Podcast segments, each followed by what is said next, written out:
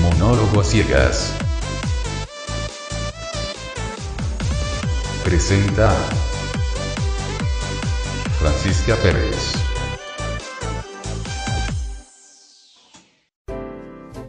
Hola a todos los oyentes de Monólogo a Ciegas.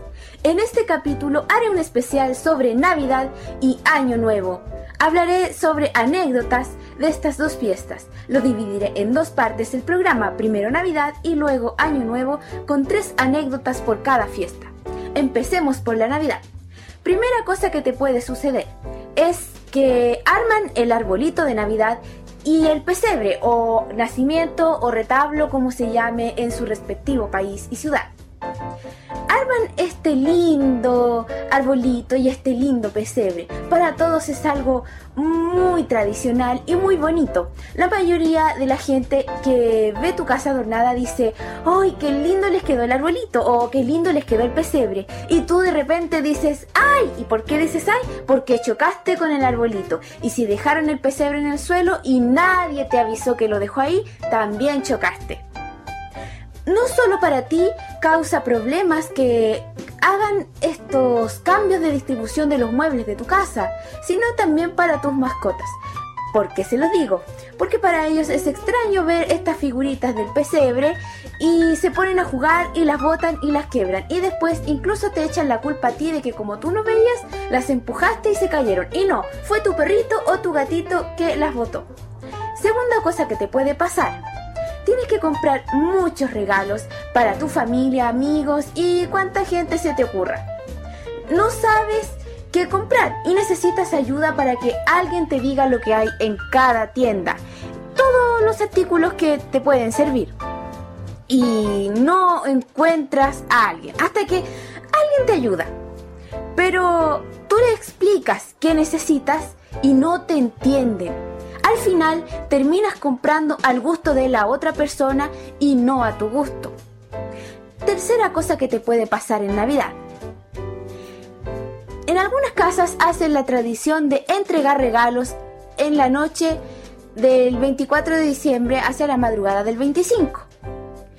Cuando entregan los regalos te pasan tus paquetes y tú, bueno, esto me pasa a mí, empiezo a tratar de adivinar qué será toco el papel y digo, mmm, esto es algo grande, esto es algo pequeño. A veces acierto y otras veces no. Se me hace muy entretenido en mi mente pensar qué será. Bueno, ahí terminé con las cosas navideñas. Algunas son unas pinceladas. Ahora voy con el año nuevo. Primera cosa que te puede pasar. Hacen pruebas eh, a las 12 de la noche en tu casa o en la fiesta que vas. Una es dar el abrazo justo a las 12 de la noche.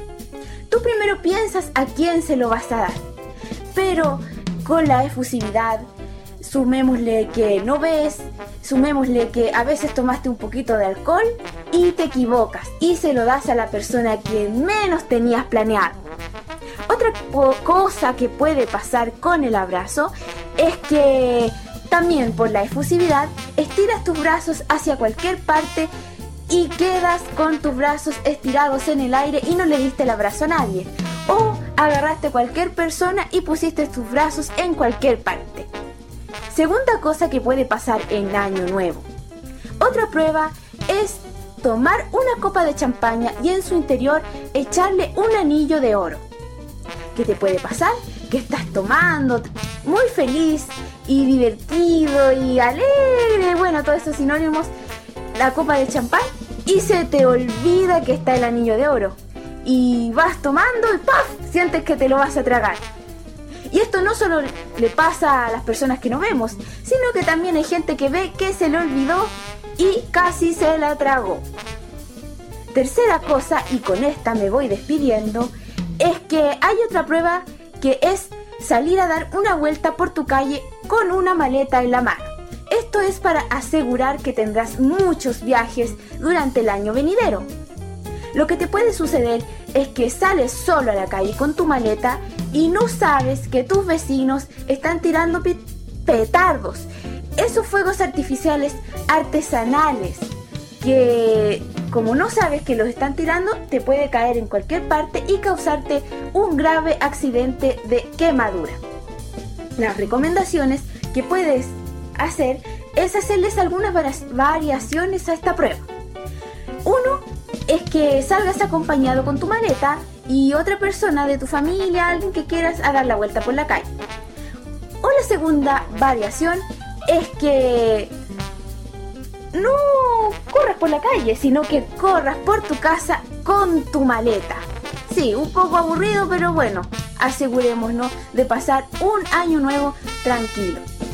Y para despedirme, les voy a desear unas felices fiestas, una feliz Navidad y Año Nuevo. Que lo pasen muy bien y que el próximo año sea mucho mejor y que sigan escuchando Monólogo a Ciegas. ¡Hasta el próximo año!